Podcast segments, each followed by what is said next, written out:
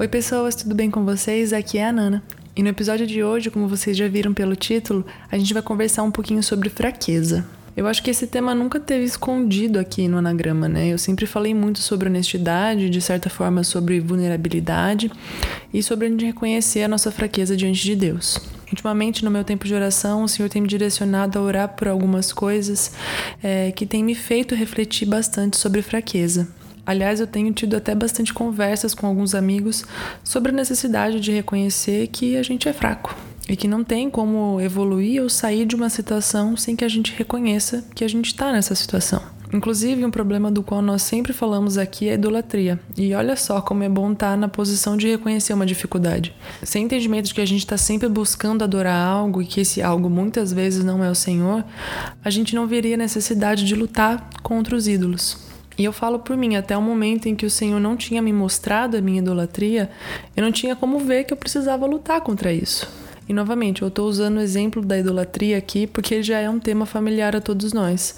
Mas o que eu estou querendo dizer é que se eu não tiver reconhecimento da minha real condição, eu não vou enxergar que eu preciso de transformação, que eu preciso da graça de Deus. Tá, mas e como eu obtenho então esse reconhecimento? Vivendo sob a luz do Senhor.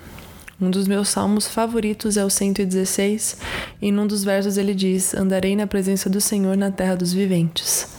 Andar na presença do Senhor significa andar em obediência, andar sob sua luz, e essa luz que expõe nossas falhas para que a gente enxergue nossa real condição, que a gente enxergue que precisa de uma transformação, uma transformação causada por aquele em cuja presença nós estamos. Aliás, por muito tempo na minha adolescência eu tive dificuldade de entender que as minhas acusações contra mim mesma, as acusações do diabo contra mim, não eram a luz de Deus.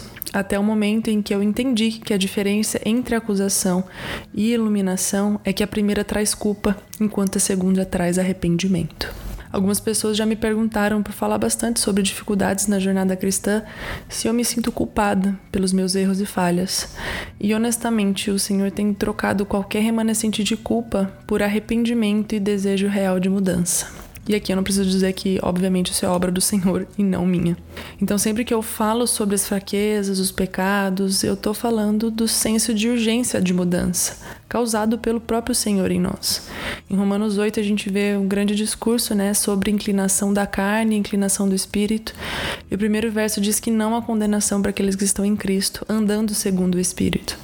Então, toda vez que algum sentimento de culpa tenta tomar meu coração e me paralisar, porque é isso que a culpa faz, o Senhor me lembra que ao invés de me condenar, Ele deu sua vida para me dar acesso ao Pai e ser transformada por Ele. Aliás, falando em Romanos 8, eu queria aproveitar e conversar um pouquinho sobre o exemplo de Paulo, que talvez tenha sido a grande inspiração para esse episódio.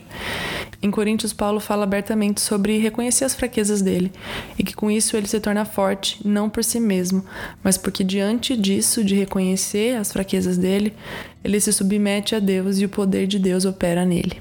E parando para pensar nisso, eu fiquei pensando que é meio engraçado, porque eu sempre imaginei Paulo como um homem forte. Mas diversas vezes em suas cartas ele fala que tem dificuldade, ele se mostra tão vulnerável quanto cada um de nós.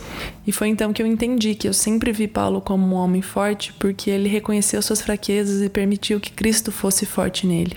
Então é a força e poder de Deus que a gente vê sobressaindo da vida dele, e não seus esforços pessoais e terrenos.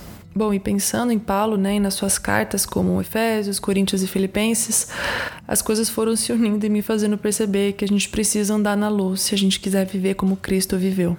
E então, andando na luz, a gente reconhece as nossas fraquezas e a gente pode ser transformado. Porque aí a gente entende que o Deus que nos ilumina nos concede graça suficiente para viver. E que seu poder opera melhor em nós quando nós assumimos que somos fracos. E que tudo isso tem por objetivo nos levar a viver na companhia de Cristo, para que a gente veja que tudo para além dele é insignificante e que todo sofrimento e transformação são parte do caminho para viver a eternidade na presença do Senhor. Sabe, reconhecer as nossas limitações e fraquezas faz parte da caminhada com Deus. Eu assumo que muitas vezes eu me acho autossuficiente ou apta para resolver os problemas ou dificuldades que eu encontro no meu caminho. Eu já cheguei a pensar várias vezes: ah, essa questão é pequena demais para entregar para Deus. Pode deixar que eu resolvo.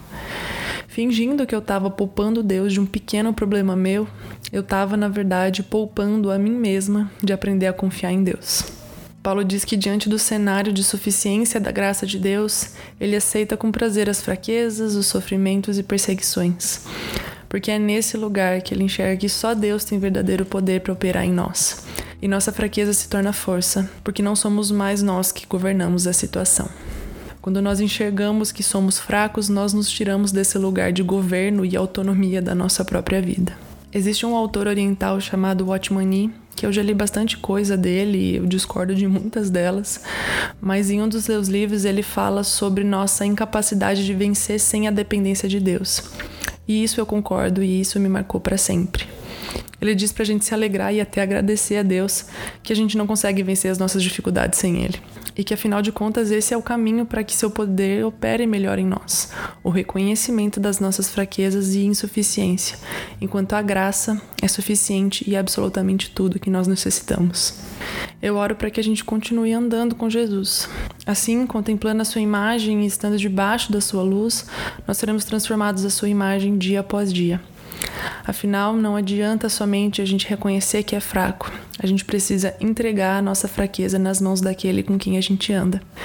É preciso contemplar o Senhor para que nos tornemos cada vez mais parecidos com Ele. Não são nossas falhas que devem ser contempladas, mas aquele que nos concedeu graça.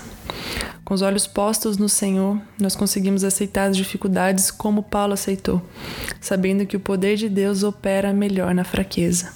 Ou seja, tirando os olhos de nós mesmos e contemplando a Deus, sua graça e poder. E sobre contemplação, acho que eu não preciso falar muito mais aqui, né? Acho que depois de idolatria, a contemplação é acho que o segundo tema sobre o qual eu mais falo aqui. Mas é isso, que em cada fraqueza pessoal a gente enxergue a supremacia de Cristo, a sua gloriosa graça e seu poder incomparável. Até o próximo episódio. Um beijo e um queijo.